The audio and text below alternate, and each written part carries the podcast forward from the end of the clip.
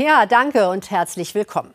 Bevor wir gleich mit dem ukrainischen Außenminister darüber sprechen, was Deutschland konkret tun kann, damit nicht immer mehr Menschen durch den russischen Energieterror ohne Strom, Wasser und Heizung ausharren müssen, schauen wir zunächst auf die Deutsche Bahn. Seit heute gilt der Winterfahrplan. Für Reisende heißt das neue und schnellere Verbindungen, zumindest auf einigen Strecken, aber auch teurere Tickets. Und pünktlicher wird es wohl nicht werden. Dabei steht der Hauptreiseverkehr zu Weihnachten erst noch bevor. Und das Schienennetz auszubauen, Engpässe zu beseitigen und neue Verbindungen zu schaffen, bräuchte es Geld, viel Geld. Doch auch im Verkehrsetat für das kommende Jahr fließen erneut mehr Mittel in die Straße als in die Schiene. Kirsten Gierschig und Daniel Pokraka. Adventszeit, Reisezeit. Doch wer mit der Bahn unterwegs ist, hat oft schon vor dem Fest die Bescherung. Stundenlange Verzögerungen. Nur noch unwürdig, twittert der FDP-Politiker Alexander Lambsdorff. Kein Zug ohne Verspätung. Wahnsinn, twittern andere. Keine warmen Getränke, keine freien Sitzplätze, dafür nervtötend defekte Türen. Dabei hat man schon Glück, wenn der Zug nicht ganz ausfällt. Die Deutsche Bahn gelobt Besserung. Wir werden die Kapazitäten in unserem Schienennetz deutlich erhöhen. Zum einen durch eine Generalsanierung der bestehenden hochbelasteten Korridore. Zum anderen brauchen wir aber auch weiterhin Neu- und Ausbau von Bahnstrecken. Und zum dritten eine konsequente Digitalisierung des Bahnbetriebes. All das soll die Bahn fit machen für das Jahr 2030. Dann sollen doppelt so viele Kunden wie heute mit der Bahn fahren können. Und dafür sollen die am meisten belasteten Strecken zügig ausgebaut werden, bis 2030 zu einem Hochleistungsnetz. Das heißt aber auch für die nächsten Jahre Baustellen, Umleitungen, längere Fahrzeiten für die Kunden. Die Bahn, naja, so halbwegs zuversichtlich. Der Rückenwind der Politik und des Bundes war noch nie so groß für die Bahn wie in diesen Zeiten. Natürlich bereiten uns als Bahn auch die steigenden Energiekosten, auch die steigenden Baukosten Sorgen. Ein weiteres Problem, mehr Zugverkehr und doppelt so viele Passagiere heißt auch mehr Personal.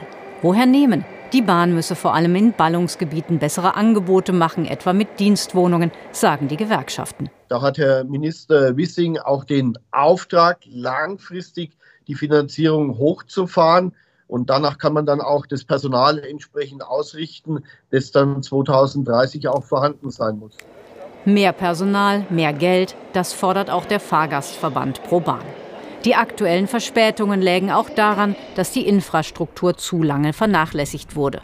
Doch für Sanierung und Streckenausbau bekomme die Bahn zu wenig Geld vom Bund. Sie braucht mindestens doppelt so viel wie heute, aber sie braucht vor allen Dingen auch mehr Planungskapazitäten bei den Behörden. Solange wir das nicht haben, solange wir sechs, acht Jahre darüber diskutieren, wie die Strecke laufen soll, dann werden wir das bis 2030 nicht schaffen. Weniger diskutieren, schneller bauen, das will auch der Verkehrsminister. Doch er will die Planung nicht nur für die Schiene beschleunigen, sondern auch für den Straßenbau. Die Koalitionspartner bremsen. Planungsbeschleunigung ist Schiene vor Straße ganz klar. Das ist unser Primat, das steht auch im Koalitionsvertrag. Und dazu kommen bei den Autobahnen die Brücken, die maroden Brücken, die saniert werden müssen. Sanierung von Brücken beschleunigen ist okay, Autobahnen schneller neu bauen aber nicht, so die Haltung der grünen Umweltministerin Lemke. Mit Verkehrsminister Wissing und dem Kanzler gab es ein Krisengespräch ohne Einigung. Die Grünen bleiben hart. Wir haben allerdings einen Koalitionsvertrag verabredet, dass wir für klimafreundliche Mobilität, insbesondere die Elektrifizierung der Schiene, äh, eine massive Beschleunigung vorsehen. Auch Ausnahmen zum Beispiel beim Naturschutzrecht. Äh, das gilt natürlich dann nur für äh, Projekte, die eben den Klimaschutz voranbringen. Es ist völlig unlogisch, eine solche Ausnahme zu machen, zum Beispiel für den Bau von Autobahnen. Doch die FDP will offenbar dagegenhalten. Am Montag will das Parteipräsidium noch mehr Beschleunigung beschließen. Etwa dadurch, dass mehr Straßenbauprojekte erstinstanzlich vom Bundesverwaltungsgericht entschieden werden sollen. Das könnte Einspruchsmöglichkeiten für Bürger gegen Straßenbauvorhaben einschränken. Und übrigens, der FDP-Politiker Lambsdorff wird inzwischen wohl auch in Berlin angekommen sein. Er wollte von der Bahn aufs Flugzeug umsteigen. In Karlsruhe ist uns jetzt der Bundesverkehrsminister zugeschaltet. Herzlich willkommen, Volker Wissing. Herr Wissing, wir haben es gerade gehört. Ihr Parteifreund Lambsdorff war am Wochenende so genervt, dass er ja, Zitat, gesagt hat, die Bahn habe sich aufgegeben, es sei nur noch unwürdig. In letzter Instanz sind Sie dafür verantwortlich. Wie wollen Sie Ihren Parteifreund, aber auch viele andere genervte Menschen denn dazu bringen, doch wieder mit der Bahn zu fahren?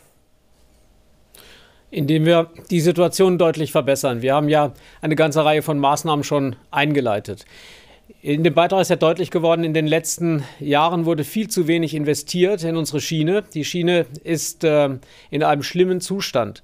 Und deswegen müssen wir jetzt einiges verändern. Wir werden ein Hochleistungsnetz schaffen, Korridorsanierung auf den Weg bringen, damit schnell mehr Kapazitäten kommen. Wir werden die Schiene technisch aufrüsten mit äh, moderner Signalisierung. Wir werden sie digitalisieren und wir bauen sie aus. Wir haben gerade jetzt ähm, in der vergangenen Woche eine Neubaustrecke in Betrieb genommen, Ulm-Wendlingen. Das ist ein Neubauprojekt, das uns auch neue Kapazitäten bringt. Und wir werden die Riedbahn grundlegend sanieren und dann deutliche Verbesserungen im Netz spüren. Herr Wissing, wir haben es aber gerade in dem Beitrag gehört, Bahnvorstand Huber, ähm, der beklagt einen Sanierungsstau von 50 Milliarden Euro. Wenn man mit Verbänden redet, da haben die uns gesagt, ja eigentlich braucht die Bahn so viel wie die Bundeswehr. Haben Sie denn schon mit Ihrem Parteifreund Finanzminister Lindner gesprochen, dass da auch genug Geld für die Bahn vorhanden ist, und zwar über die ganzen Jahre? Selbstverständlich ja. Und der Bahn wird das Geld zur Verfügung gestellt, das sie braucht.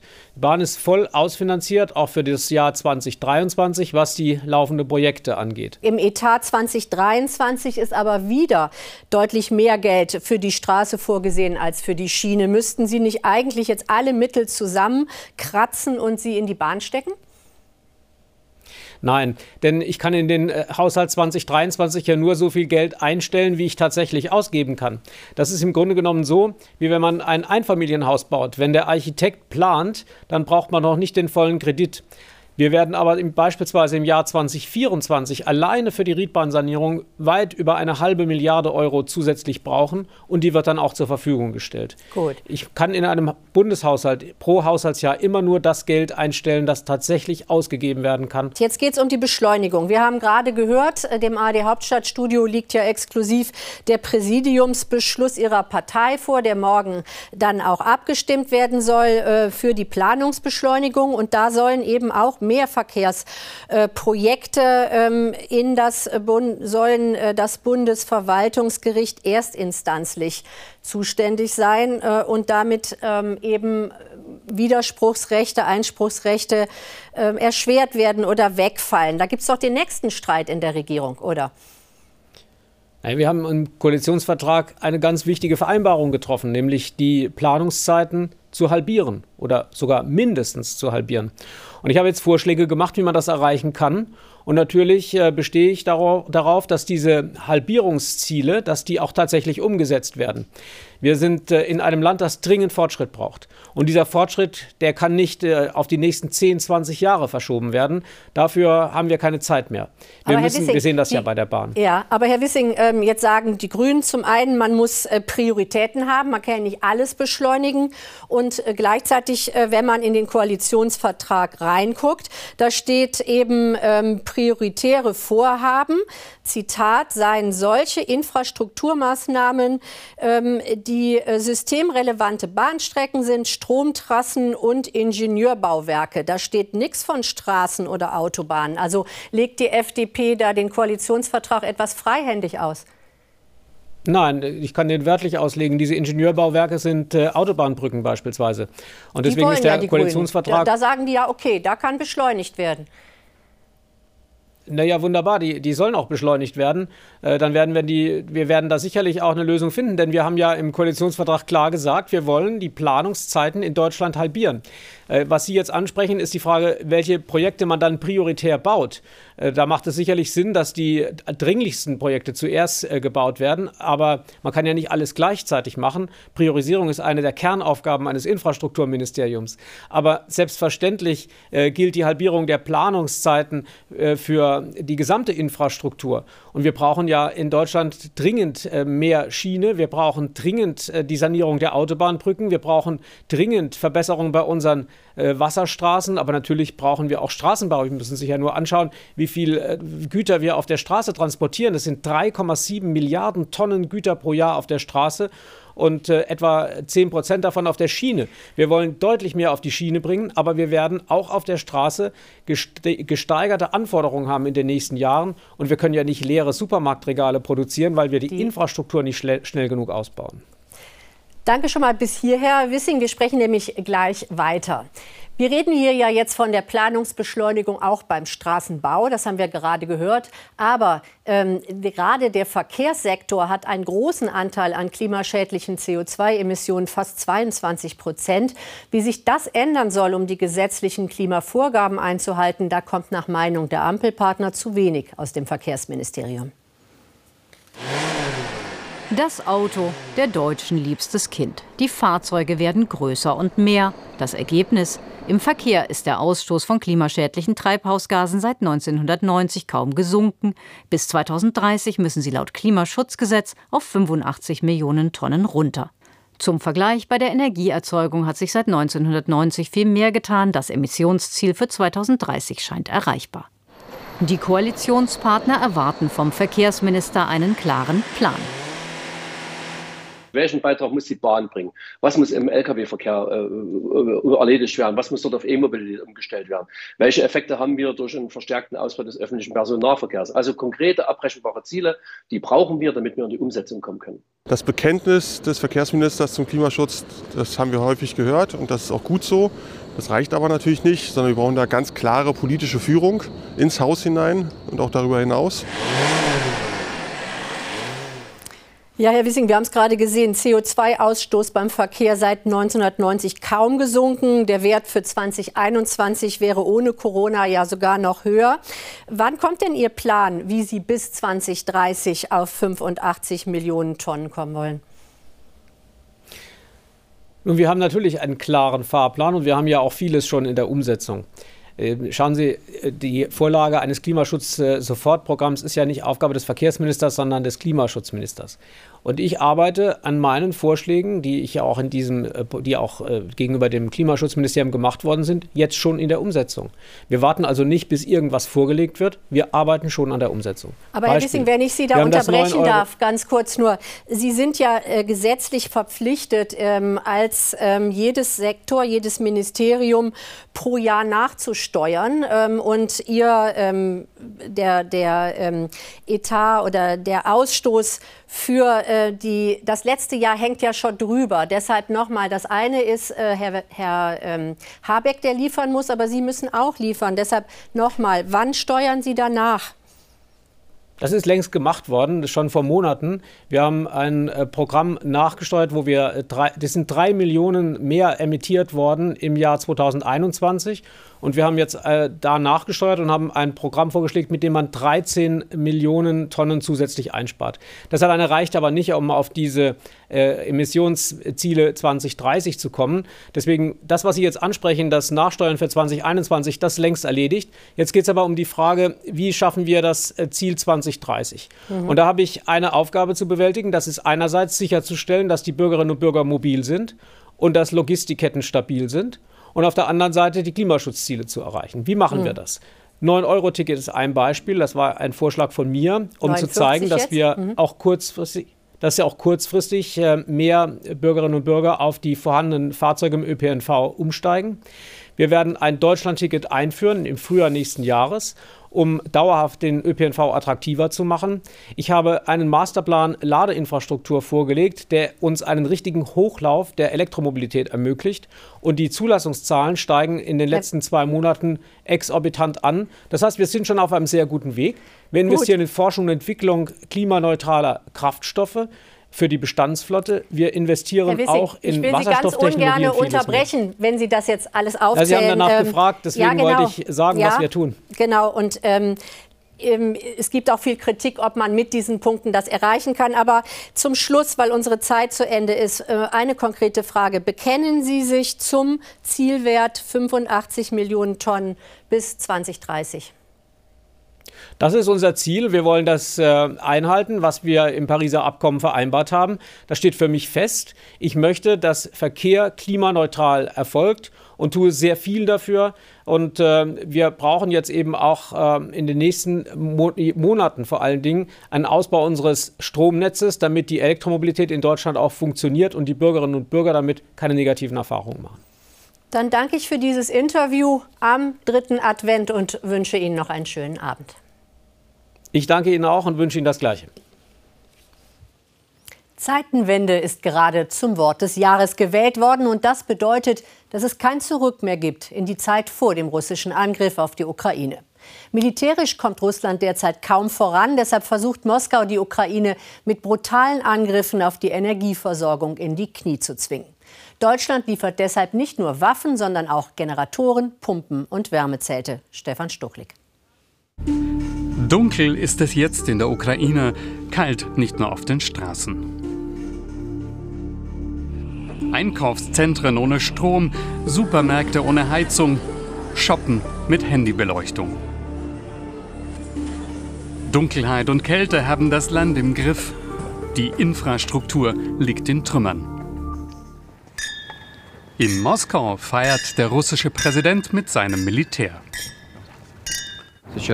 Jetzt gibt es viel Gerede im Westen wegen unserer Luftschläge auf die Energieversorgung unseres Nachbarlandes. Ja, wir machen das. Aber wer hat denn angefangen? Eine absurde Frage, denn den Krieg begonnen hat ohne Zweifel Putin selbst.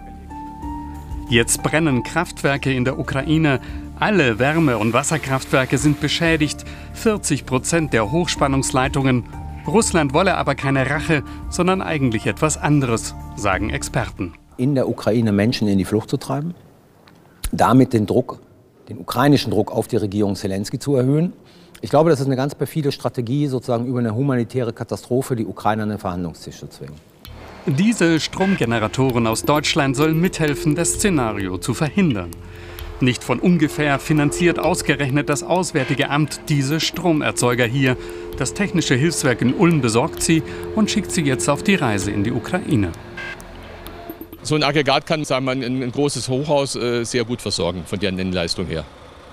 Kann auch sehr einfach angeschlossen werden, kann mit Diesel betrieben werden. Deshalb haben wir auch hier, Tankwagen, die wir mitschicken, damit sagen wir mal, auch der Energiefluss sehr schnell sichergestellt werden kann.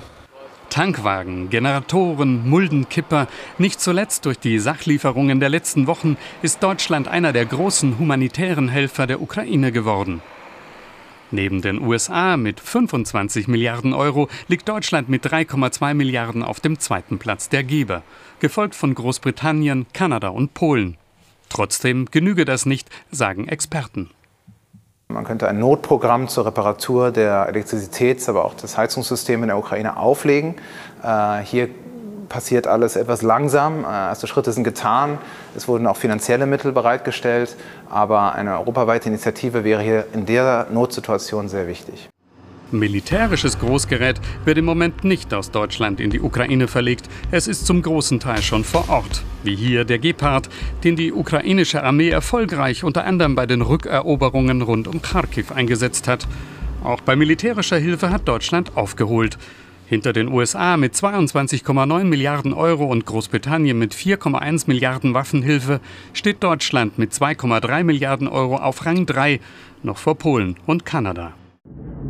Dieses Feuerwerk am ukrainischen Himmel soll den erfolgreichen Abschuss eines russischen Flugzeugs durch das deutsche Iris-T-Abwehrsystem zeigen. Besonders bei der Qualität sei die Entwicklung der deutschen Lieferungen beeindruckend, meint der Militärfachmann. Noch sehr zurückhaltend am Anfang, ähm, hin zu den letzten jüngsten Waffenlieferungen, die hochmoderne Systeme äh, liefert, die ähm, Iris-T zum Beispiel, also Luftverteidigungssysteme, die die Bundeswehr selber gar nicht hat. ähm, Mars 2 Raketenwerfer, also hocheffektive Systeme, wie wir, bei denen wir auch sehen, wie effektiv sie in der Ukraine äh, eingesetzt werden. Nur, die Systeme sollen vor allem die ukrainischen Städte schützen. Aber jetzt geht die Munition aus und Deutschland hat Probleme, Nachschub zu liefern. Und das in einem Moment, in dem Kälte und Dunkelheit diese Städte fest im Griff haben. Darüber können wir jetzt mit dem ukrainischen Außenminister sprechen. Ich freue mich sehr, dass äh, Außenminister Kuleba Zeit hat. Willkommen. Добрый вечер. Herr Außenminister, wie groß ist Ihre Sorge vor einem allgemeinen Blackout, also einem vollkommenen Zusammenbruch äh, des, der gesamten Energieversorgung? Leider hatten wir diese Erfahrung ja schon gemacht vor zwei oder drei Wochen. Da hatte ich bei mir zu Hause äh, 30 Stunden lang weder Strom noch Heizung oder Wasser. Und das ist natürlich äh, ein Genozid, wenn man den äh, Menschen überhaupt nicht die Möglichkeit gibt, äh, die elementarsten Bedürfnisse zu befriedigen. Wir hatten zu dem Zeitpunkt minus fünf Grad. Äh, wir verstehen, dass eine solche Situation eines äh, allgemeinen Blackouts tatsächlich realistisch ist würde das bedeuten, dass im schlimmsten Fall ein großer Exodus ins Ausland stattfindet? Im Moment flüchten die Ukrainer ja innerhalb der Ukraine. Ну, насамперед, велика хвиля буде українців буде тікати до сіл. In erster Linie wird es so sein, dass die Ukrainer vor allem in ländliche Regionen äh, flüchten werden, wo man die Möglichkeit hat, äh, Öfen mit ähm, äh, Holz zu heizen. Äh, viele haben äh, das schon gemacht. Ähm, viele mieten Häuser in ländlichen Regionen, aber nicht alle Ukrainer haben die Möglichkeiten dazu. Deswegen werden einige auch versuchen, ins Ausland zu gehen. Ich denke aber nicht, dass es da um Millionen Ukrainer gehen wird. Was erwarten Sie, was wünschen Sie sich am dringendsten von den westlichen Partnern und ganz konkret von Deutschland? Zunächst mal bei ähm, nicht militärischer Hilfe. Was muss Deutschland jetzt ganz schnell auf den Weg bringen? Gerade was die nicht militärische Hilfe äh, anbelangt, brauchen wir in erster Linie äh, Generatoren und äh, Transformatoren und Deutschland äh, unterstützt uns hier sehr. Wir sind dafür sehr dankbar, aber die beste Art und Weise, diese, ähm, dieses Handeln Russlands aufzuhalten, das sind natürlich Waffen. Das sind Raketen, äh, die ähm, Drohnen abwehren können, die unsere Infrastruktur äh, zerstören, außerdem äh, Panzer und Artillerie, damit wir äh, die äh, Russen von unserem Gebiet verjagen können. Das ist das, was wir brauchen. Sie haben jetzt Panzer gesagt. Der neue ukrainische Botschafter hat gerade ähm, eine Wunschliste zu Weihnachten äh, gepostet. Und ganz oben äh, in diesem Video stehen auch Kampfpanzer, Kampfpanzer, Kampfpanzer. Werden Sie denn jetzt äh, neue Panzer bekommen? Haben Sie da die Zusage von Deutschland erhalten? Eine solche Entscheidung ist noch nicht äh, gefallen. Es gibt da keine Zusagen, aber wir arbeiten daran äh, ganz offen. Äh, wir verstehen äh, nicht ganz, warum ähm, diese Entscheidung bisher nicht gefallen ist, warum man wohl Artillerie liefern kann, aber keine Panzer. Diese Argumentation verstehen wir ehrlich gesagt nicht. Äh, mit Stand jetzt äh, gibt es Projekte aus Deutschland. Da, äh, das ist die Lieferung der Iris-T-Systeme und also das sind Luftabwehrwaffen. Darüber sind wir sehr froh darüber. Auch die Gepard-Panzer sind ja Luftabwehrwaffen, aber zum derzeitigen äh, Moment äh, sind nach meiner Kenntnis äh, Panzer nicht in dieser Liste enthalten. Das ist sehr schade. Herzlichen Dank, Herr Außenminister, bis hier. Wir sind sofort wieder bei Ihnen. Vor wenigen Tagen scheint der Ukraine eine Überraschungskugel gelungen zu sein. Mehrere Angriffe auf Stützpunkte der russischen Luftwaffe tief im Landesinneren. Dafür flogen Drohnen hunderte Kilometer durch den russischen Luftraum. Die westlichen Partner waren wenig begeistert, denn noch nie seit Ausbruch des Krieges hat es so tief im russischen Staatsgebiet Luftangriffe gegeben. Eine Überwachungskamera von einem Hinterhof in Saratow, 600 Kilometer von der ukrainischen Grenze. Es pfeift in der Luft. Sekunden später explodiert in der Ferne etwas am Militärflughafen Engels. Russische Langstreckenbomber getroffen im russischen Hinterland. Es ist diese Ausweitung des Krieges, die der Westen immer vermeiden wollte. Vermutlich will die Ukraine auch in diese Richtung ein Zeichen setzen. Wenn der Westen nicht diese Systeme liefert, mit denen man gegebenenfalls Ziele in Russland angreifen kann, und das ist ja die große Befürchtung des Westens, dass die Ukraine das machen würde, dass man in der Lage ist, genau diese Ziele selber anzugreifen. Putin, der diese Befürchtungen des Westens kennt, erklärt gestern noch einmal seine Nuklearstrategie. Bei größeren Angriffen auf Russland sehe man sich gezwungen zu reagieren. Gut, es schlagen dann feindliche Raketen auf dem russischen Territorium ein. Nur nach unserer Antwort darauf wird vom Feind nichts mehr übrig sein. Der mutmaßlich ukrainische Angriff auf Saratow blieb aber nicht der einzige. Auf diesen Bildern sollen Zerstörungen im russischen Kursk zu sehen sein, hunderte Kilometer von der Grenze entfernt. Grund? Vermutlich ebenfalls ein ukrainischer Drohnenangriff. Herr Kuleba, wir haben äh, gerade gesehen, äh, Anschläge im Herzen Russlands auf prestigeträchtige Ziele, auf strategische Flughäfen. Können Sie uns da sagen, waren das ukrainische Drohnen oder würde die Ukraine dann mit dem Feuer spielen?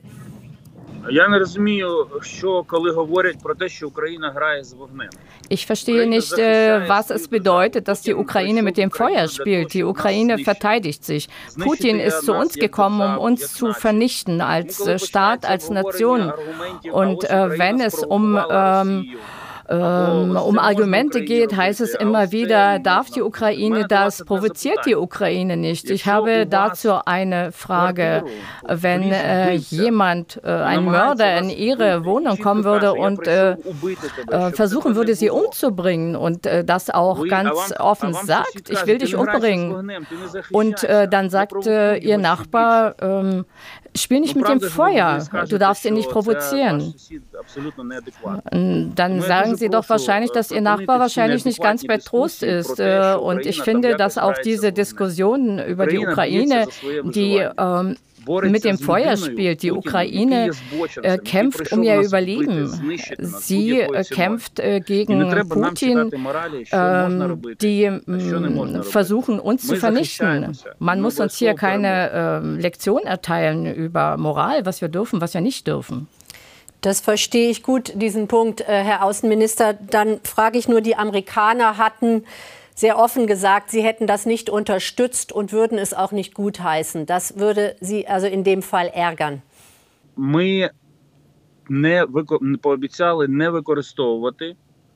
Wir haben versprochen, dass wir keine amerikanischen Waffen verwenden würden außerhalb äh, des Hoheitsgebiets der Ukraine. Äh, das haben wir versprochen und dieses Versprechen halten wir auch ein. Als äh, Außenminister kann ich äh, weder äh, kommentieren ähm, noch ähm, ablehnen, was auf ukrainischem, auf russischem Territorium passiert. Ich kann nur für das ukrainische Hoheitsgebiet sprechen. Ähm, ich kann aber zu diesen strategischen Flughäfen sagen, dass genau dort die Langstreckenbomber starten, die die Raketen Raketen abfeuern gegen das Energiesystem der Ukraine und Ukrainer umbringen. Dann muss die Frage ja eigentlich lauten, äh, was äh, sollen wir mit äh, Flugplätzen in, äh, in Russland machen, von denen ähm, Flugzeuge starten, äh, die äh, gegen die Ukraine ähm, abschießen. Aber ich äh, möchte nicht darüber diskutieren, was äh, auf dem äh, Gebiet der Russischen Föderation passiert, denn dieser Krieg findet auf ukrainischem Gebiet statt.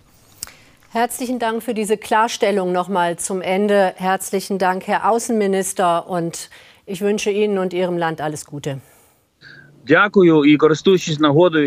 Vielen Dank und ich möchte ähm, die Gelegenheit nutzen, dem deutschen Volk und der Bundesregierung für die Unterstützung danken, die sie der Ukraine geben und äh, auch den deutschen Medien, die diese Aggression Russlands gegen die Ukraine objektiv darstellen. Danke. Das war's für uns für heute. Beide Gespräche hatten wir vor der Sendung aufgezeichnet, Herrn Kuleba, unter besonderen Bedingungen. Sie haben es gesehen. Alle Fragen rund um das Thema Verkehr und Klima können Sie gleich an Stefan Gelper, den verkehrspolitischen Sprecher der Grünen, stellen, in zehn Minuten auf den Social-Kanälen der Tagesschau. Bevor wir in die Weihnachtspause gehen, wollen wir noch auf einen spannenden Podcast aus dem Hauptstadtstudio hinweisen. Er heißt Plötzlich mächtig und begleitet junge Abgeordnete durch dieses sehr besondere Jahr.